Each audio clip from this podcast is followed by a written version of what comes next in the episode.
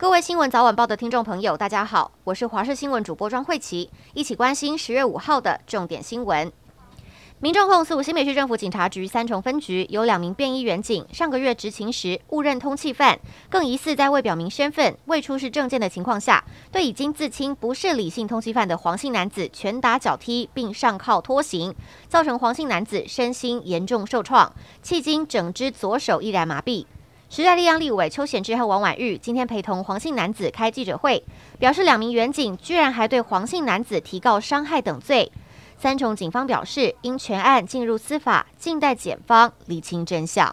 艺人小 S 曾代言的服饰品牌被检举标榜有感防晒的衣物防晒系数不实，公司还涉嫌验资不实。刘姓负责人昨天被检调搜索，以诈欺等罪，諭令三百万元交保。该服饰品牌所属的业者则发声明表示，检举人是挟怨报复，并表示会将产品送验，自证清白。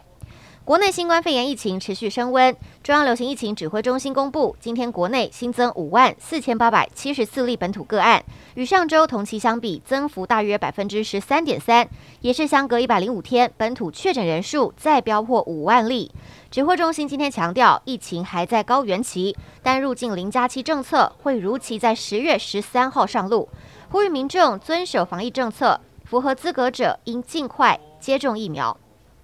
新竹市长候选人高虹安被爆出博士论文抄袭资策会任职期间的报告，赴美出差五百多天，拿公费写论文攻读学位。资策会今天回应，经比对两次，高虹安的博士论文引用报告超过八成，没做到引用出处，违反学术伦理，有侵犯著作权问题。后续将先与高虹安协调，若协调不成，将采取法律途径。高虹安表示，这是政治力介入。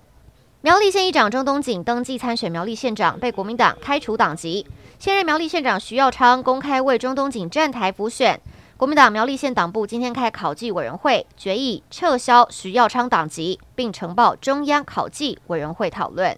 今年的诺贝尔化学奖，我国前中研院院长翁启惠得奖呼声高。得主今天揭晓了，由美国化学家贝尔托西、丹麦化学家麦德尔和美国化学家夏普莱斯夺得。其中夏普莱斯二度摘桂冠。他们研发电极化学和生物正交性化学，对于药物开发有重要贡献。犯下多件掳人勒赎与杀人、枪炮等重大案件的张行明被合并判无期徒刑，在台南监狱服刑已十五年。他自称从今年六月前后已申请十八次假释都未通过，并对其中第十六次申请未卷打行政诉讼。今天台南地院开庭，矫正署指出张行明没有和受害人和解赔偿修复，是不准假释的重要因素。张行明与律师反驳，法官宣布十月十九号上午宣判。